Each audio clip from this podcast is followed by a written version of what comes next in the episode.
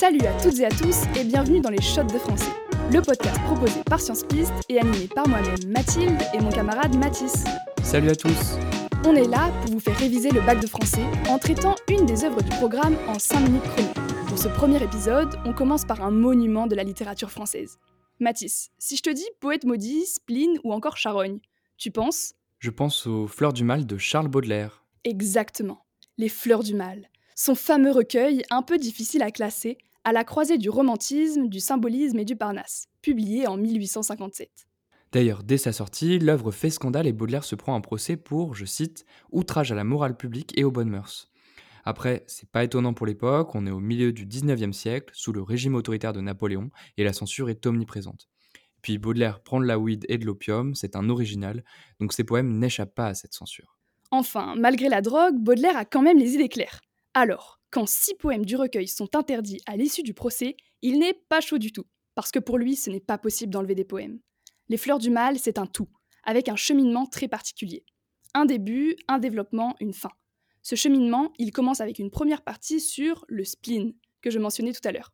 Tu sais ce que c'est, toi, le spleen? Oui, le spleen, c'est un mot anglais qui veut dire la rate, genre euh, l'organe, mais Baudelaire l'utilise pour signifier un état profond de tristesse, de mélancolie. La première partie du recueil s'appelle Spleen et idéal et porte justement sur ce sentiment de mélancolie. Pour Baudelaire, le poète est un personnage inférieur à Dieu, mais supérieur à l'homme. Cette position d'entre-deux le rend marginal et malheureux. Il écrit dans le dernier quatrain de l'Albatros, un des poèmes à retenir pour le bac, que, je cite, Le poète est semblable au prince des nuées, ses ailes de géant l'empêchent de marcher. Ah oui, beaucoup d'ego quand même, ce Charles. Mais puisqu'il est si malin, comment il fait pour échapper au spleen? C'est pas facile, justement.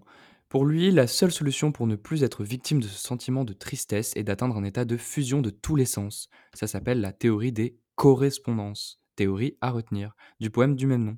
Comme il l'écrit, je cite, Les parfums, les couleurs et les sons se répondent. Hmm, ok, je vois.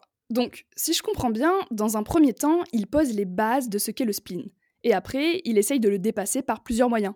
La ville, la fête, ou même l'amour de l'autre. Ce sont justement sur ces diverses tentatives qu'il écrit dans les parties suivantes, en finissant toujours sur un échec.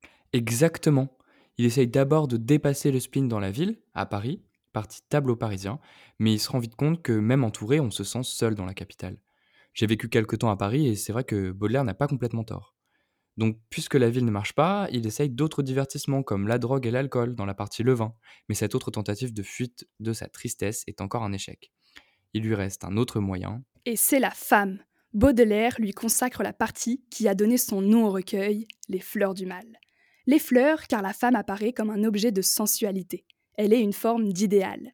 Mais le mal, car elle peut aussi se révéler être un objet de souffrance.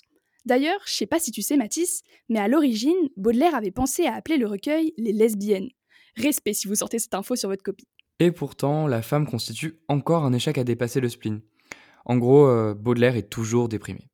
Alors après tous ces échecs, il traite d'une dernière partie sur la mort. Promis, on garde les bonnes ondes pour les prochains épisodes. Et heureusement, parce que la mort est en fait un des thèmes majeurs de Baudelaire. Un poème qu'il est bien de connaître pour le bac, c'est Une charogne, qui parle d'une promenade avec la femme qu'il aime, promenade durant laquelle il aurait croisé un animal en décomposition. Le champ lexical de la mort y est omniprésent et Baudelaire va même jusqu'à comparer la charogne à la femme qui l'accompagne.